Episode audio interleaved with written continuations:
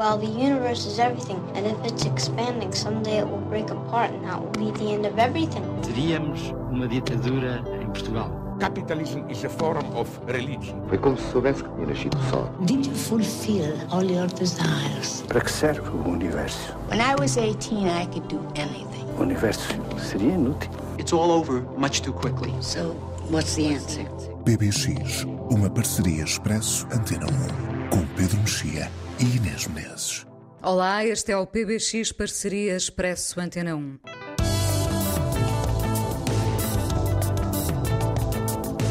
Não quero que me reabilite, quero que me faça interessante, disse ao seu biógrafo, aquele que continua a ser lido por milhões, elogiado na mesma medida em que foi sempre ignorado pela Academia Sueca.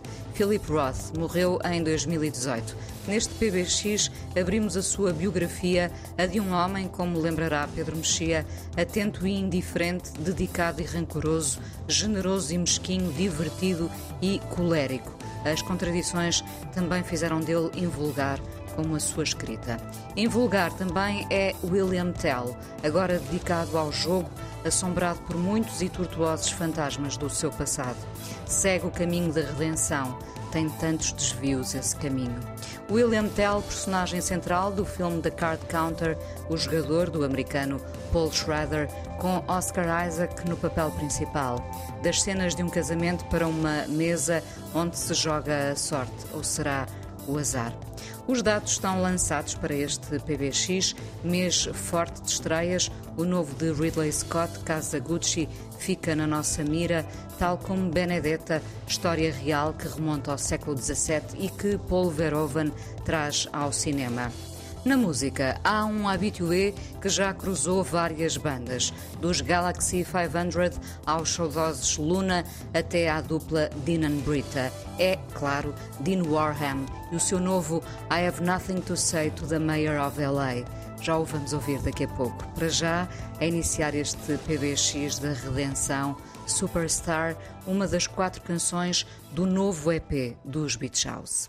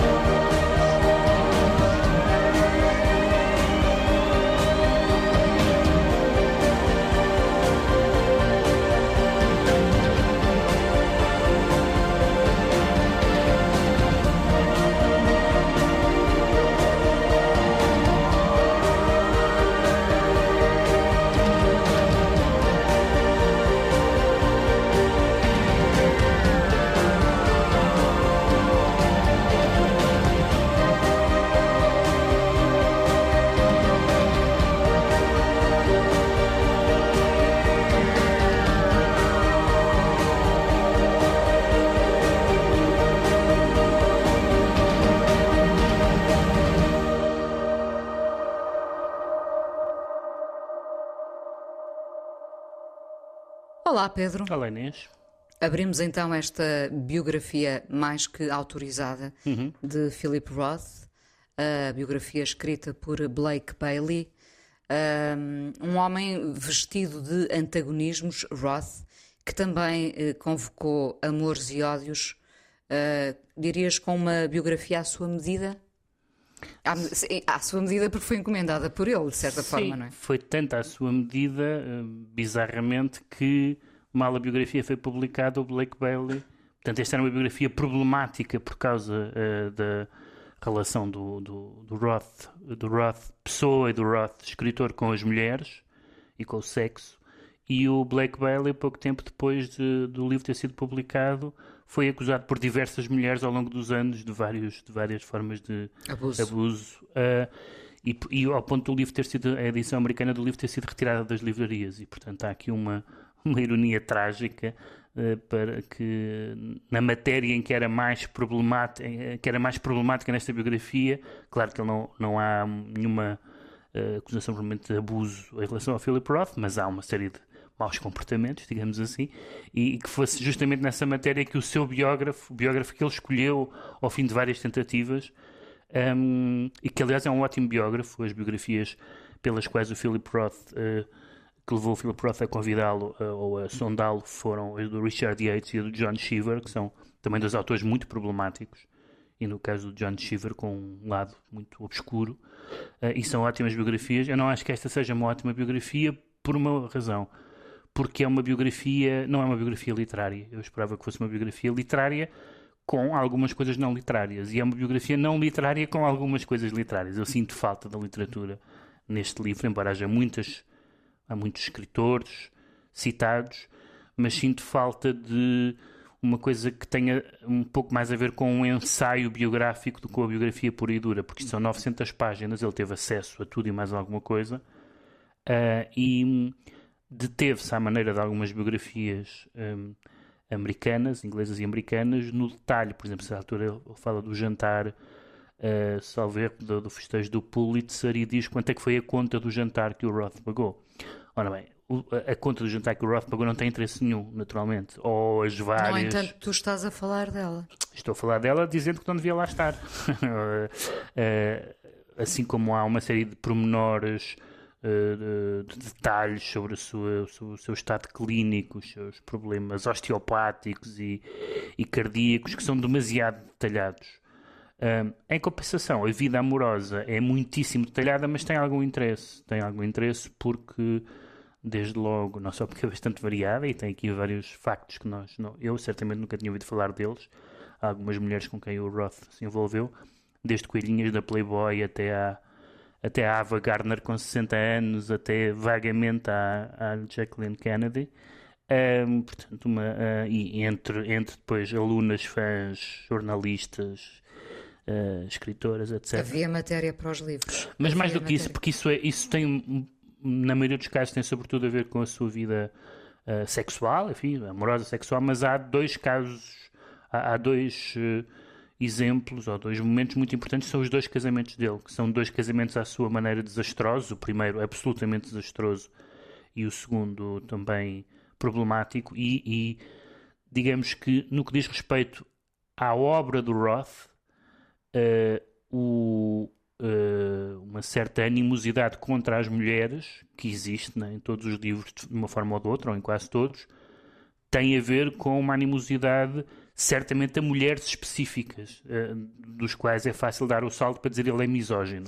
Eu ia perguntar, pode-se amar um homem misógino? Uma mulher pode amar um homem misógino? Uh, bem, acho que uma mulher pode amar o amar, não sei o que quer dizer amar neste caso, mas, mas uh, os, os, os, serial killers estão cheios de pedidos de casamento, portanto não, não, não sei o que é que não, não sei responder a isso. Eu acho que o Roth era certamente um era certamente um, um um heterossexual old school, que não via barreiras de nenhuma natureza, nem, nem, nem etárias, nem deontológicas, nem, nem de casamentos, nem mulheres de amigos, nada, nenhuma. Portanto, desse ponto de vista, tinha um comportamento um pouco, um pouco antiquado uh, para os nossos padrões. Noutro, noutro momento era, tinha um comportamento progressista, pelo menos liberto, enfim, o que queiramos chamar. Uh, mas há de facto fa uh, esse episódio de ter casado com a primeira mulher que é descrita, enfim, às vezes sente-se aqui, aqui no livro uma falta de contraditório, mas é descrita realmente como uma, uma mulher absolutamente insuportável em todos os aspectos domésticos, financeiros, de lhe ficar com os livros e de os vender, de o impedir de ir à entrega de prémios, de uh, ameaçar contar coisas aos jornais, etc. Uh, que casou com ele, uh, isto é factual, forjando uma, uma, um teste de gravidez, com, com, comprou urina a uma grávida e, e disse-lhe que estava grávida e depois perdeu o bebê. Isto é, aliás, ele já tinha escrito sobre isso nos livros. Uh, e no segundo caso, é um, um, caso diferente, que foi o caso da, da uh, atriz Claire Bloom, com quem ele casou já, já, mais, já na meia-idade, digamos assim, e que teve alguns momentos bons, mas que depois teve alguns choques, uh, claramente. Não só porque ele, talvez por causa do primeiro casamento, talvez por natureza não era muito adepto da vida doméstica conjugal, gostava de andar por aí. Uh, e por outro lado, porque houve um, aparentemente um conflito insanável com a filha da Claire Bloom, do casamento anterior, uh, um, conflito absolutamente que, que, tornou impossível a convivência entre eles e, portanto, isso. E depois a Claire Bloom escreve um livro chamado Living the Doll's House, que é uma referência à peça do, A Casa da Boneca do, do, do Ibsen. Um, que, que, é a versão dela. E, portanto, há essa roupa suja, nós já conhecíamos a roupa suja das várias versões. Roupa suja que ele, que ele, que ele quis contar, não é? Que, que ele quis contar, que ele contou parcialmente, que o Blake Bailey analisa uh, com muitos detalhes. A Claire Bloom não falou com ele, isto é, não. Falou com ele, mas não, não, não, não, não acrescentou muito além do que já estava. E há pessoas que não estão vivas para o contraditório livro. também, não é? Em alguns casos, a primeira mulher morreu num acidente automóvel. Hum, e, e, portanto, há esse lado que é interessante porque não é só vida pessoal, pessoal, nem é só saber se ele se portou mal, porque há esse lado que eu acho muitíssimo contestável, que é julgar um autor pelo quão bem ou mal ele se portou na sua vida pessoal. E com isso não vamos a lado nenhum, lamento dizer. Basta pensar no canon vai tudo ao ar, dos Hemingways aos Picassos, eh, ninguém se porta, não é, ninguém se porta bem, mas enfim, há muita gente que não se porta bem e isso é irrelevante, quer dizer, é relevante para julgar a pessoa, mas nós não, para nós o Picasso não é uma pessoa, é um artista. Será que podemos escrever bons livros com um bom comportamento? Não sei, não, também não vejo por que razão não, por que razão não se há de escrever bons livros com bom comportamento, acho que a, a Jane Austen merecia, teve sempre bom comportamento e há alguns, há alguns outros casos.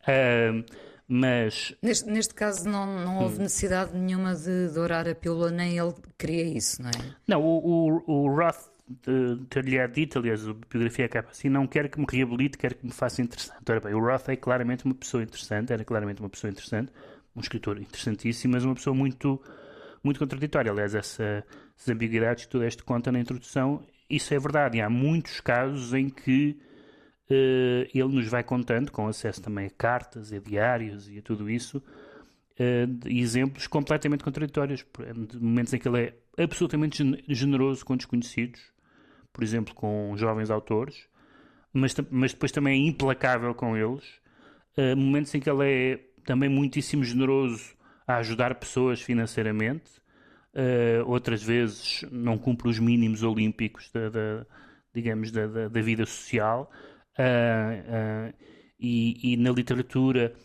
o, o, de facto, a devoção que ele tem a alguns escritores, uh, por alguns escritores seus contemporâneos, como o caso do Saul Bellow, exceto nos momentos em que não tem essa devoção e que fala mal deles e que conspira e tudo mais.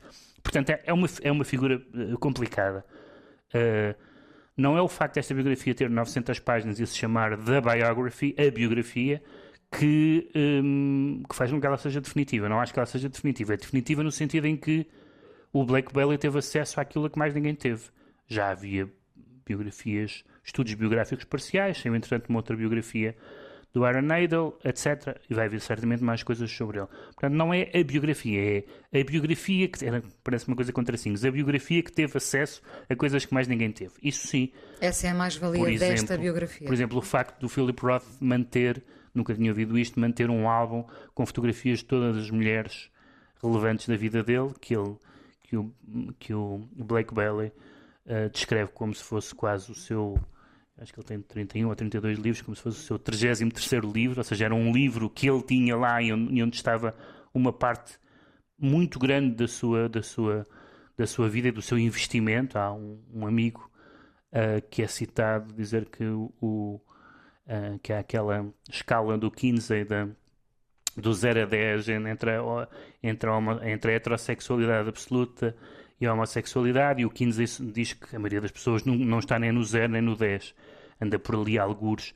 E esse amigo dele diz: Não, mas o Filipe era zero. Zero. O Filipe estava na heterossexualidade absoluta. E de facto, há dezenas, centenas de alusões a, a, desde, a, desde, a, desde a adolescência até aos 80 anos, casos, tentativas, adultérios.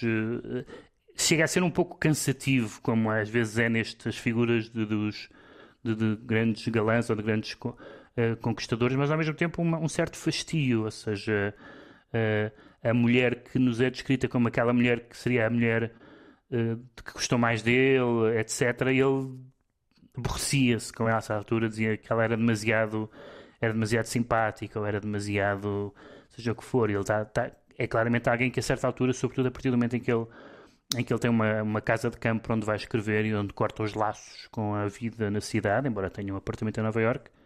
Uh, ele, ele tem uma vida monástica, o que ele chama vida monástica é uh, escrever durante o dia todo, depois ler e depois ter uma companheira uh, que pode não ser uma companheira permanente, desejavelmente não permanente, e, mas, mas, mas de uma total obsessão com, com, com, os livros. É engraçado porque, repara, para, para um misógino, uh, ele era no fundo validado pelo sexo, portanto, por uma mulher.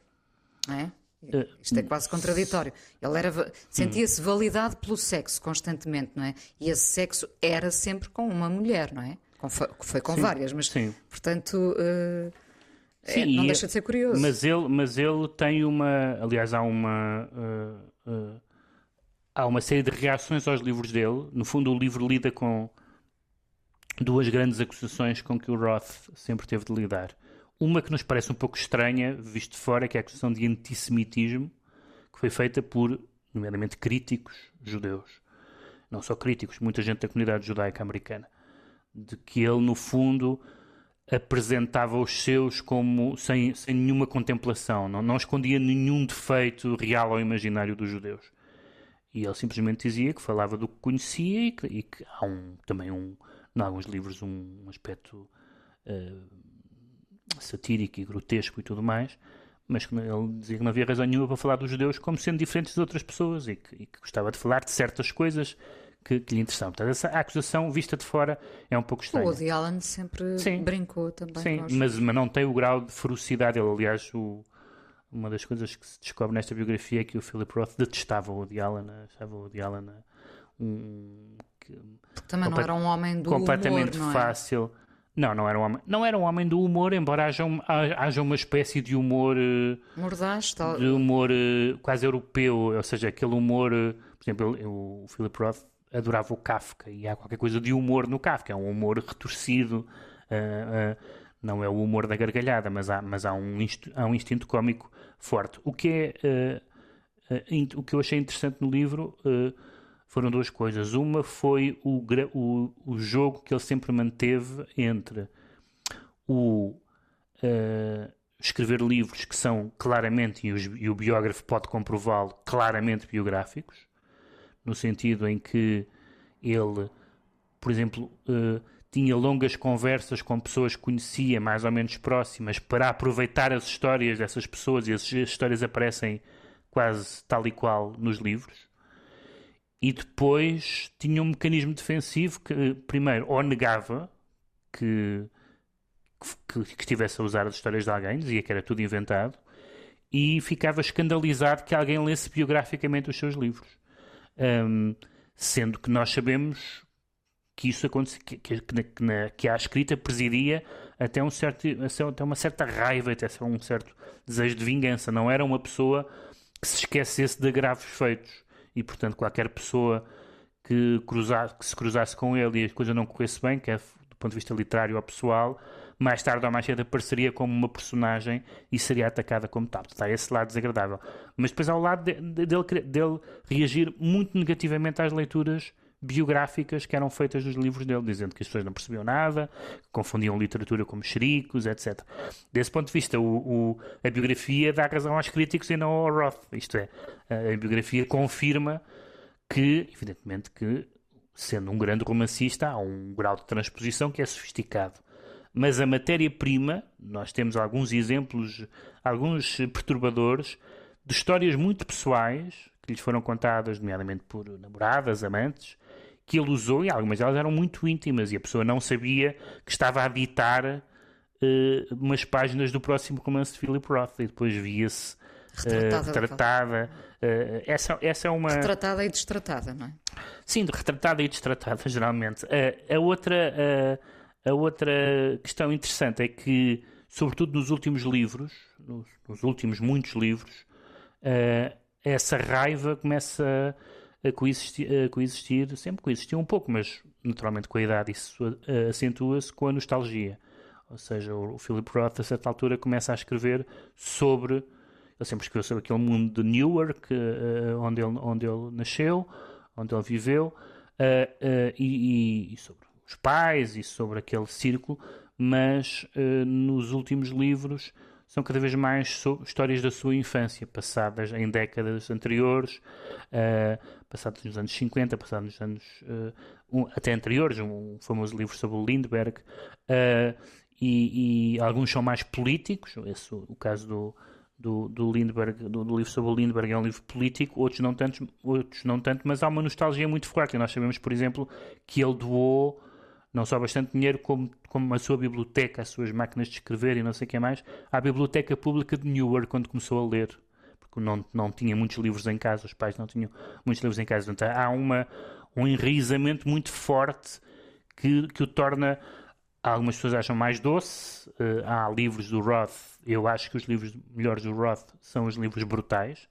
Nomeadamente um livro que se chama O Teatro de Sabbath, que, é um, que eu acho que é uma obra-prima mas que é um livro uh, eh, um, que eu não, não aconselho a leitores incautos, porque é um livro em que Roth, como ele diz, que um, ele diz, a literatura não é um concurso de beleza moral. E de facto, um, em livros como esse, não há beleza moral. Ele, ele, ele estuda uma situação, uma personagem, uma obsessão e vai até ao limite. Nós estamos, nesse livro em particular, nós estamos sempre estamos a ver uma cena que começa a desenrolar-se eh, sexuais, mas não só, e pensamos, não, ele não vai, ele não vai descrever isto, isto não vai acontecer, ele não, ele não vai ter, e faz mesmo isso. E, portanto, esses livros, hoje em dia, nesses livros eram chocantes, na altura, foram chocantes para muitos leitores na altura em que saíram, hoje em dia são chocantes, talvez para um público diferente, que é aquele público que agora tem uma uh, vigilância moral mais apertada sobre o que se passa na, na, na, na, literatura e nas artes. Sim. Uh, ou seja, no fundo, descrever determinada cena uh, é uh, justificar os atos das personagens, é desculpar, seja o que for. Desse ponto de vista, para esse clima de alarme moral, o Roth é um autor praticamente ilegível. praticamente ilegível, aliás, o Blake Bailey mostra como ele reagiu com grande preocupação ao Me Too no sentido em que ele achava que o Me Too era uma espécie de vingança das mulheres contra os homens e tal, portanto um lado também um pouco, um pouco persecutório uh, e paranoico da parte dele, uh, mas também na medida em que isso pudesse reverter contra os livros, e temos vários exemplos, ele, o, a biografia dá vários exemplos em que ele foi falar a estudantes, foi falar a, a, a leitores e havia sempre mulheres a dizer que se sentiam diminuídas pelos livros, objetificadas, todo esse tipo de acusações. E ele ficava realmente chocado com isso, o que é bastante bizarro, porque algumas dessas acusações têm algum fundamento textual. Agora, são, devem ser tratadas, é a única parte em que eu concordo com ele, devem ser tratadas como literatura. Uh, o que eu quero dizer é o seguinte: mesmo que as opiniões de um autor coincidam com as, com as da personagem, nós não devemos tratar as opiniões da personagem como sendo o autor. Isto pode parecer um sofisma, mas não é. Eu concedo à literatura esse estatuto de ter uma autonomia, mas isso hoje, como já falámos aqui em numerosas circunstâncias não é muito não, não, não é muito evidente. E, portanto, não acho que seja a biografia. Uh, acho que é uma biografia que interessa a quem gosta muito do Philip Roth uh, ou a quem quer encontrar mais uh, provas de acusação contra ele, mas um, tem algum. O, o, próprio facto de ele querer ter um biógrafo, dele, dele tratar de saber quem é o seu biógrafo, de o entrevistar, de o, porque ele despachou o biógrafo anterior e outros também, é interessante. E é interessante que mas que também ele... é um ato de narcisismo. É, sim, é de narcisismo, é de querer escrever a sua própria lenda. Ao mesmo tempo, nós, ele conta algumas coisas sem nenhum. contou algumas coisas ao biógrafo sem nenhum problema, aparentemente, com ser julgado negativamente por quem leu o livro, mas também contou algumas coisas que nós não saberíamos e em que ele fica bem no retrato, sobretudo o número de pessoas a acreditar nestes factos. Uh, que, que, que ele ajudou das mais variadas maneiras falei há bocado de, de, de, dos jovens autores ou, ou, de, ou de dar dinheiro a pessoas, mas, por exemplo, a generosidade dele para com os, com os escritores um, eh, do, do, leste europeu antes, antes, antes da queda do muro, que ele uh, uh, apoiou, editou nos Estados Unidos, ele fez muito o Kundera e muitos outros, Enfim, o Kundera já, já era conhecido, mas uh, foi, foi também muito militante uh, desse, desse ponto de vista, mas sobretudo o que é tocante no livro é, sobretudo a partir do momento em que há internet, a vontade do Roth voltar a contactar com pessoas que fizeram parte da sua vida e que não via há anos e que agora pode voltar a encontrar e escrever-lhes, telefonar, telefonar-lhes, mandar cartas ou mandar mails. Há algumas pessoas encantadas por isso, outras que não querem, nem querem, ou não respondem, ou dizem que não querem voltar a falar com ele, mas com essa uh, necessidade que ele, a partir de uma certa altura, sentem voltar a falar com as ex-namoradas, com, com, com, os amigos perdidos, com, com as personagens que o inspiraram, com as pessoas que inspiraram personagens. E, portanto, é uma biografia que tem muito material aproveitável. Uh, não é à toa que são 900 Não há páginas, razão para ter não. 900 páginas, a não ser esmagar-nos com o acesso a fontes. Uh, por exemplo, as longuíssimas páginas sobre a família são muito interessantes, mas não é preciso realmente saber tanta coisa sobre a vida conjugal do irmão e coisa do género. São, são, é demais, não, não, não, não parece que seja uh, interessante a relação com o irmão, é interessante a relação com o pai, é interessantíssima. E depois há, para terminar, dois, dois ou três detalhes muito engraçados que são aqueles pequenos detalhes, às vezes mais ou menos cómicos, mas que dão uh, uma. Uh, que, que, nos dão uma, uma, uma personalidade. Uma, uma é que a máquina de escrever dele tinha o I, portanto, o I de eu gasto, porque ele tantas vezes ele escrevia, tantas vezes ele escrevia I que o I gastou-se. Isso é, uma, é um pormenor anedótico, mas revelador. E o outro é um momento extraordinário que é o pai, portanto, ele chocou o mundo com o, o complexo de Portner, que é basicamente um romance sobre a masturbação, digamos assim. Não é, não é uma sinopse exaustiva, mas é muito. E, e evidentemente as pessoas ficaram naquele meio pequeno. Uh, uh, chocadas, sobretudo no, no, meio judaico e tudo mais. Um, e a certa altura, o pai, que podia ser uma das pessoas mais incomodadas com isso, compra uma série de, de exemplares do Portney, vai fazer um cruzeiro com a mulher e dedica às pessoas que vão no cruzeiro do pai de Philip Roth, fulano tal, e dá os livros um romance sobre masturbação, um pai a, a, a, dedicar um livro que o filho escreveu sobre, sobre uma personagem uh, compulsivamente masturbatória é uma cena muito engraçada, mas também tem a ver com, uma, com estas dinâmicas inesperadas que há aqui. Uh, e, portanto, desse, desse ponto de vista e de outros pontos de vista, é um livro que eu gostei muito de ler. Uh, eu gosto do modelo, acho que um, acho que um escritor merece ter uma biografia literária. E, portanto, há aqui muitas coisas que podem. Algumas são interessantes. As histórias sobre a família são todas interessantes, mas as histórias sobre o irmão são muito interessantes, mas o que é que me interessa saber de que doenças padecia o irmão? Já agora, honestamente, quanto era a conta? Isso já não me lembro, isso já não me lembro. Mas era uma coisa muito generosa, porque foram os amigos todos, uh, foram os amigos todos, e ele, ele com o dinheiro era bastante, bastante mãos largas. Preferias ter eh, tido a oportunidade de jantar com o Philip Roth ou de ter acesso, por exemplo, a um, a um livro dele em primeira mão? Depois de ler a, a biografia a dele. Um livro dele em primeira mão, como assim? De um inédito dele. Pois não se, não, se haverá inéditos. Eu não tenho uma grande, não tenho uma grande vontade de conhecer as pessoas de quem gosto uh, de ler. Portanto, não sei, quer dizer, gostava de ter conhecido a Philip Roth, mas não é assim uma pessoa, não, não me imagino a conversar sobre Philip Roth sobre coisa nenhuma, sentiria assim, até um certo temor reverencial. Ele, ele conseguiria, conseguia ser bastante intimidatório. Um, mas eu acho que a discussão à volta do livro pode fazer esquecer que ele é um grande escritor, isso é o mais importante. Ou seja, a, a pessoa Philip Roth é um senhor que nasceu em 1933 e, e morreu em 2018. E é, o cidadão Philip Roth morreu aí. É, o, o, o, que nós vamos falar daqui para a frente são os livros uh, que ele escreveu. E pós-livros que ele escreveu, tudo o resto é indiferente. Já ninguém se vai lembrar, quer dizer, agora vai se lembrar porque estão imortalizadas na biografia, dizer, ah, este livro foi inspirado numa história que uma namorada lhe contou que se passou. Não interessa. Philip Roth, a biografia escrita por Blake Bailey, destaque no PBX de dezembro.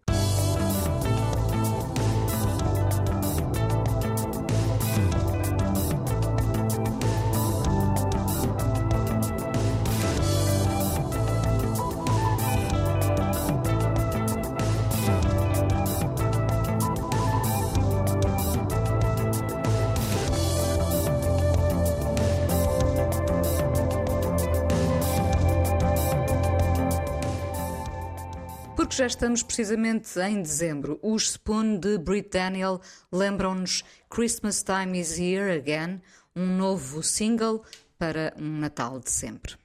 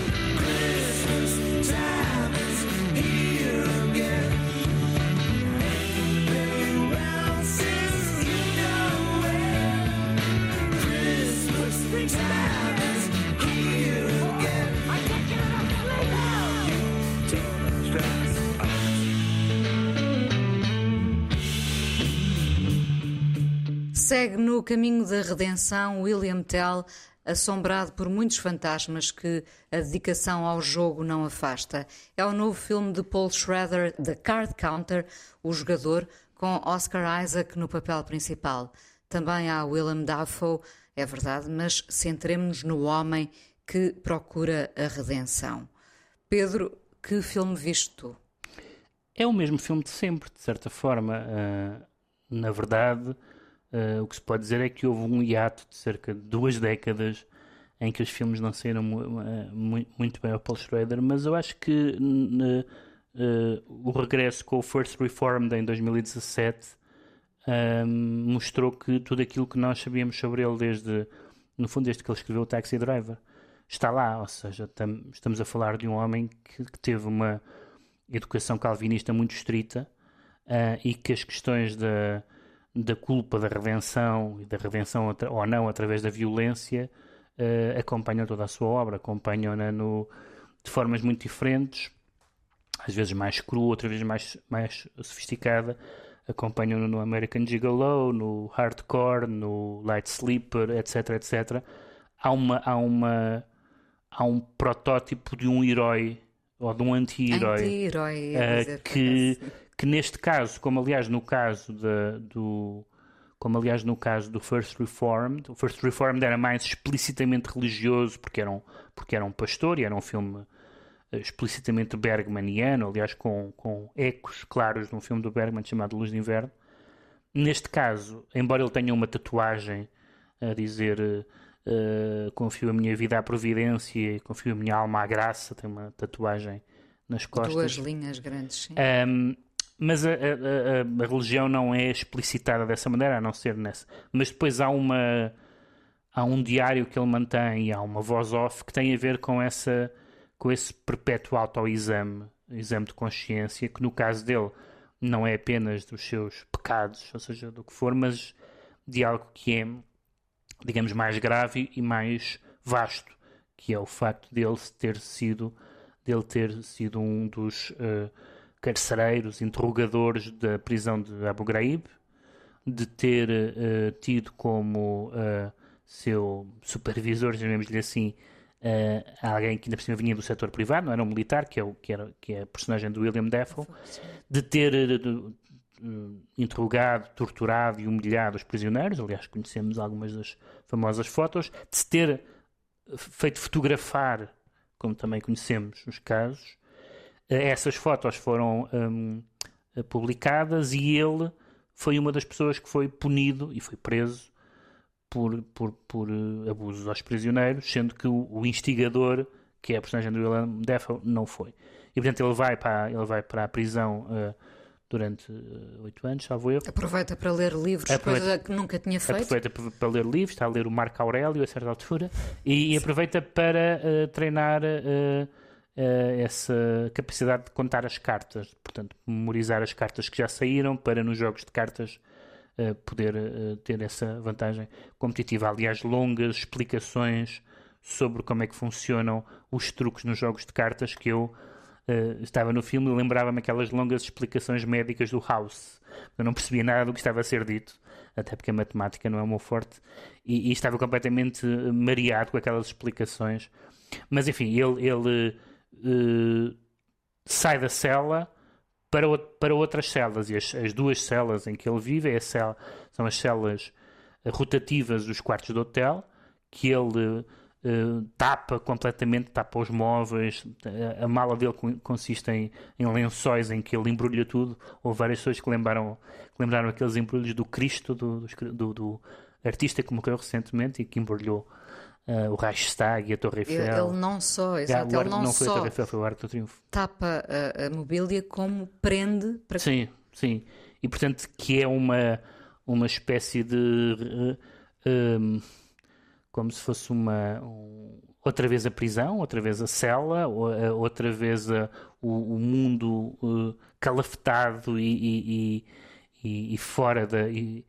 Ele, está, ele está no mundo, mas está ainda fora do mundo, e depois os dias são passados num casino, ou em vários casinos, onde nunca se sabe se é dia ou é noite, em que cidade estamos, portanto ele, ele continua em celas, só que vai mudando de umas para, para as outras, com com um método que é apostar pouco, ganhar pouco e sair rapidamente, portanto, não se deixar enredar. Uh, e depois é engraçado por, causa do nome dele, porque ele chamava-se uh, uh, William Tillage. Tillage é um, Paul Tillage é um, é um, um teólogo protestante, depois chama-se, uh, usa o nome William Tell, que é evidentemente o herói, da, o herói dos suíços. Um, bom, mas o, o, que é, o, o que nós não sabemos exatamente é qual é o propósito desta, desta personagem. Uh, a certa altura parece que vai ser. Uh, enfim, não posso dizer mais do que isto. Parece que vai ser a vingança, vingar-se de quem o levou a cometer aqueles atos. Noutros casos parece ser a generosidade, porque tenta ajudar um miúdo que também está, enfim, uh, que também foi vítima indireta dessas, dessa situação. Parece desconhecer o amor. Tem uma relação pseudo-amorosa que depois não se percebe bem se é ou não e que, que acaba numa, numa cena muito bonita, que é uma famosa citação do, citação, citação do, do, famoso pickpocket. Mas, um, mas com unhas de gel. Mas é? com unhas de gel, exatamente.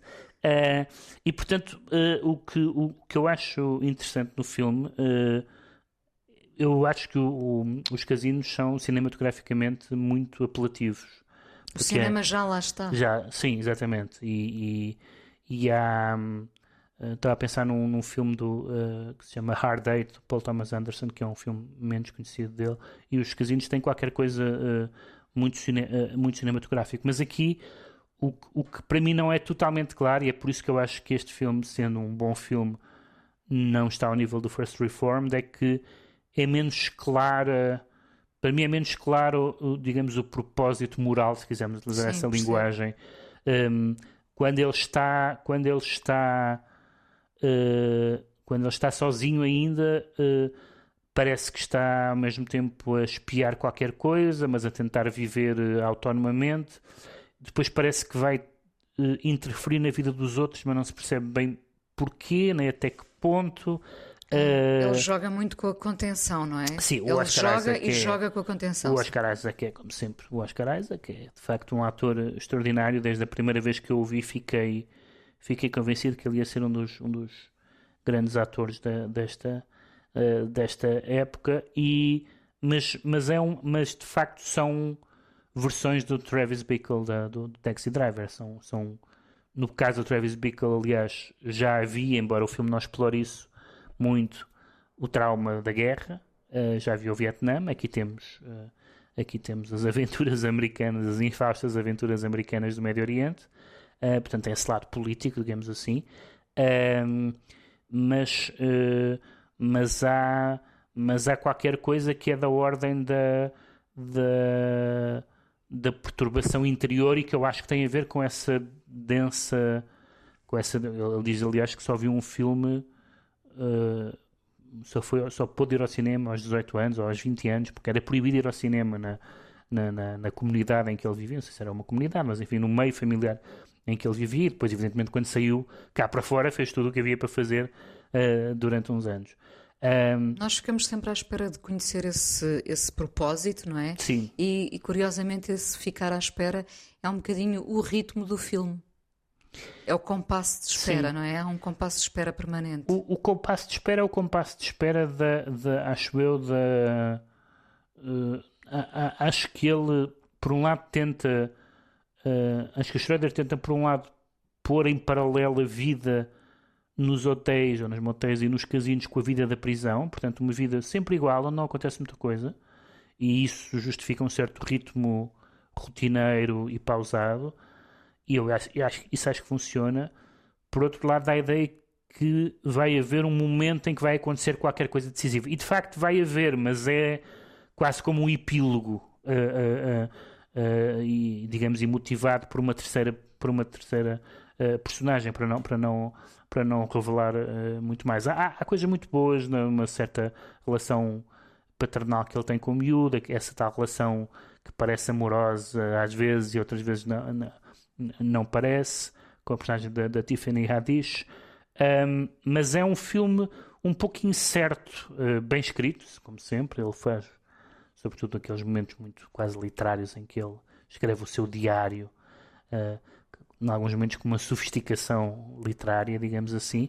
Uh, o, o Schroeder é muito influenciado pelo cinema europeu, até mais do que pelo americano, embora depois na violência e na explicitação da violência tenha uh, afinidades muito óbvias com outros com outros cineastas. O, o Scorsese está lá com um dos produtores, portanto, uh, continua, continuaram a manter essa, uh, essa ligação e de facto há pessoas que dizem que que ele ficaria na história do cinema só pelo só pelo Taxi Driver e, pelo e pelo um, pelo Dor Enraivecido. Ah, mas, mas na verdade ele fez uh, alguns filmes absolutamente o American Gigolo é, um, é uma obra-prima e há vários outros filmes que ele fez sobretudo nos anos 80 que merecem muito ser vistas e agora tem este regresso tardio ele tem 74 ou 75 75 uh, e eu acho que First Reform é um dos melhores filmes americanos dos últimos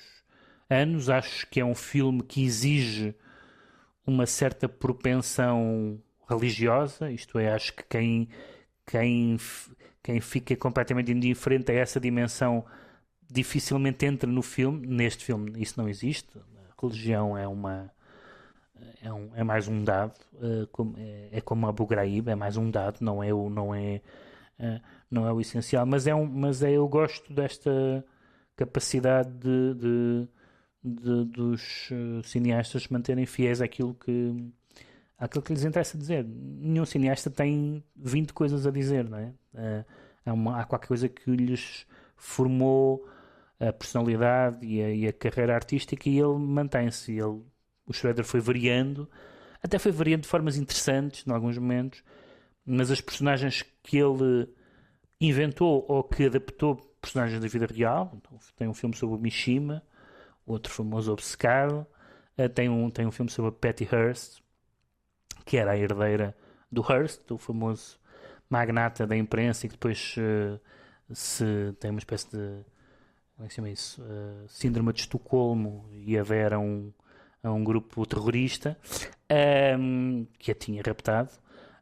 Um, e portanto ele gosta destas personagens, uh, destas personagens uh, uh, agressivas e, e, e, e, complicadas. E desse ponto de vista, de formas muito diferentes do Philip Roth, eu gosto disso. Eu gosto dessa ideia de que, de que nos vamos sempre defrontar ou confrontar nos filmes dele com aspectos do humano que nós achamos desagradáveis, mas que ele, como calvinista, mesmo que já não seja não faço ideia se ele é crente, não, não, não, não, não importa, mas como calvinista de origem, ele sabe que o mal é uma coisa que está completamente embebida na natureza humana.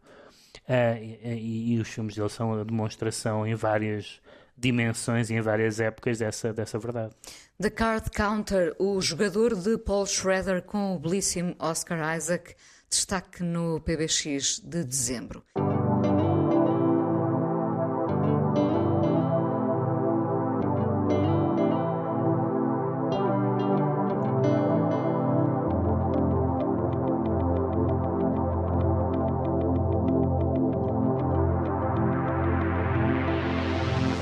E agora, Dean Warham e as suas sete vidas. Aos 58 anos, uma chusma de bandas. Uhum. Em 87 surgiam os Galaxy 500, depois os Luna e os discos continuaram, não é? E agora surge este I Have Nothing to Say to the Mayor, to the mayor of, of LA. LA. que aparentemente ele não tinha dado por isso, é apenas o seu segundo disco em nome próprio. É solo, não é? Uh, embora a Brita Phillips também lá esteja.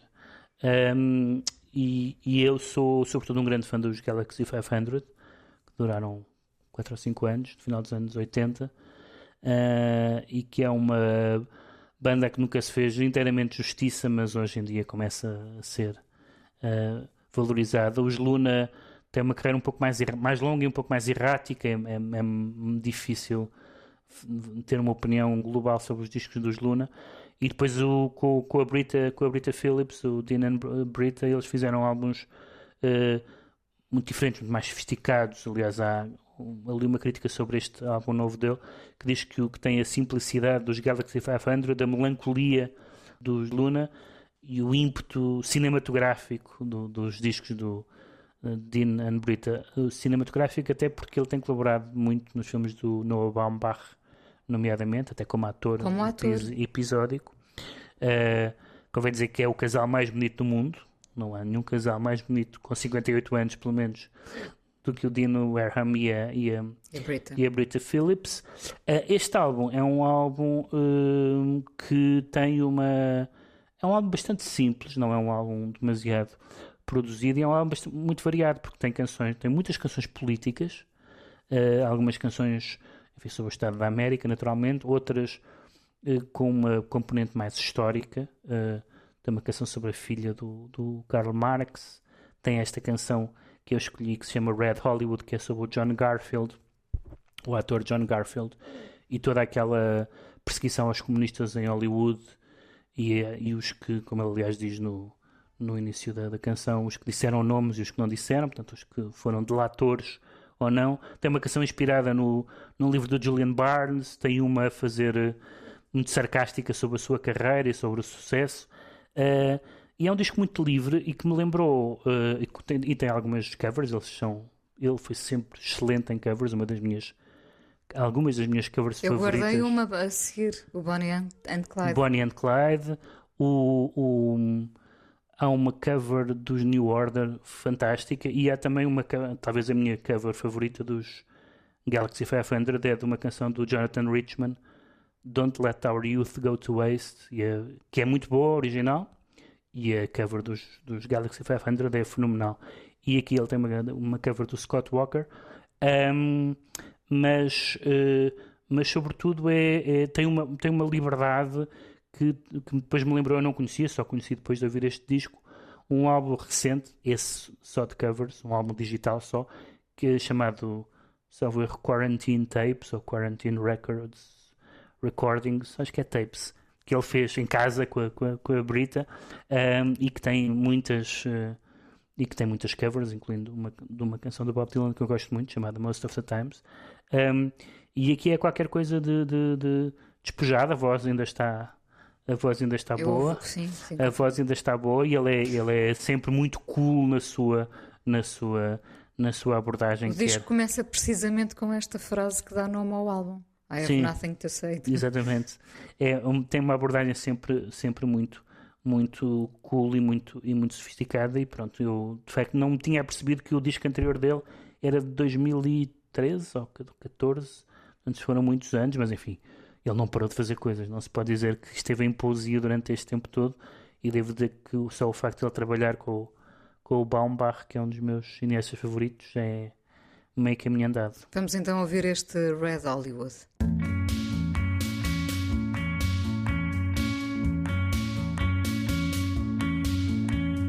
Julie Garfinkel wouldn't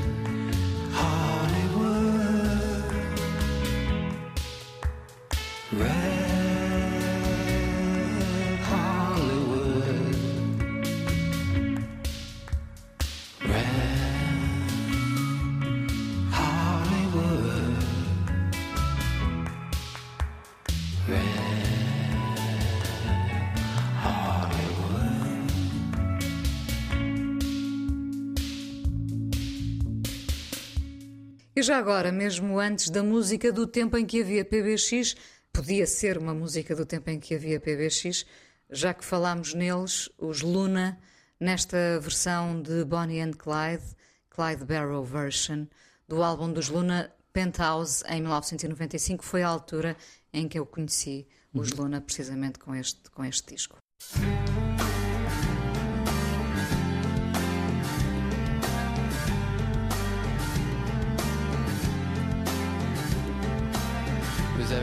L'histoire de Jesse James.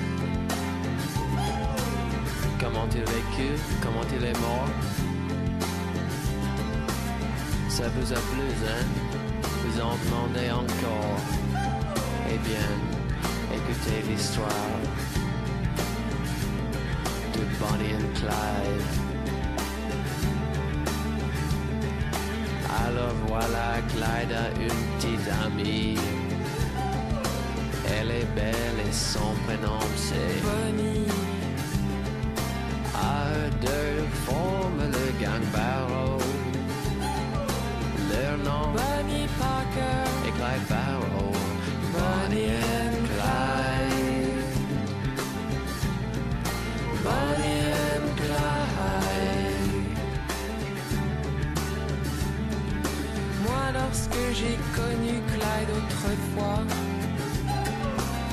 C'était un gars loyal, honnête et droit. Il faut croire que c'est la société qui m'a définitivement abîmé. Bonnie and Clyde. Bonnie and Clyde. Qu'est-ce qu'on n'a pas écrit sur elle et moi? Prétend que nous tuons de sang-froid. C'est pas drôle, mais on est bien obligé de faire taire celui qui se met à gueuler. Bonnie and Clyde. Bonnie and Clyde. Chaque fois qu'un polissement se fait buter garage ou qu'une banque se fait braquer. Pour la police, ça ne fait pas de mystère. C'est signé Clyde Barrow, Bonnie Parker, Bonnie and Clyde. Bonnie and Clyde. Maintenant, chaque fois qu'on essaie de se ranger, de s'installer tranquille dans un meublé. Dans les toits, je vois là les tac-tac-tac. Des mitraillettes qui reviennent à l'attaque. Bonnie and Clyde.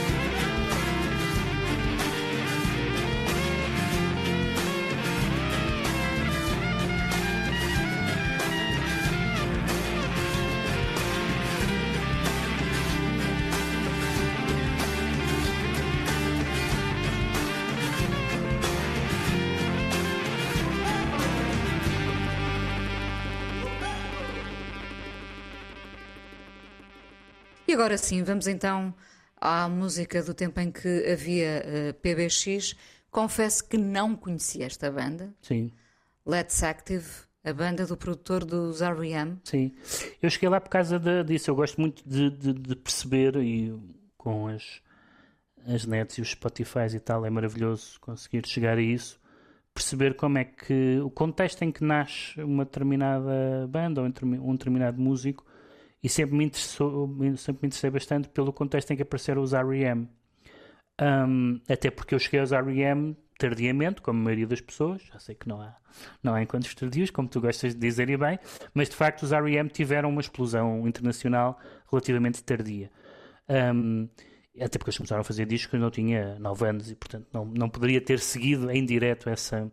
Mas eh, há uma série de pessoas a fazer, de, de bandas e de, de músicos a fazer discos nessa altura que são parecidos com os R.E.M., daquela lógica de se gosta da R.E.M. também deve gostar disto. Um deles é esta banda eh, que só, salvo erro, fez três álbuns, este é o segundo, do Mitch Easter. O Mitch Easter que foi produtor do primeiro EP e dos dois primeiros álbuns do, dos R.E.M., incluindo o Murmur, que eu acho que é o melhor disco dos R.E.M.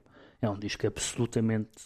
Não sei se é o melhor, mas que é, muito bom. um disco absolutamente esmagador. E então, quando eu descobri, não sei se numa biografia dos R.E.M., eh, eh, sabia vagamente que ele era músico, mas eh, não sei o quê, da sua banda, tarará, e fui ouvir este disco. Este, este disco é um disco, pelo que eu li, já em que a banda era praticamente ele.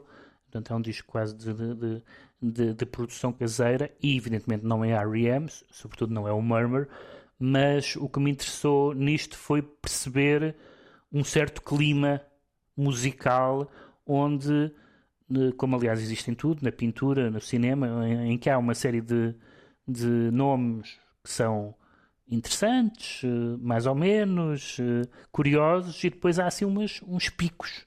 E portanto foi.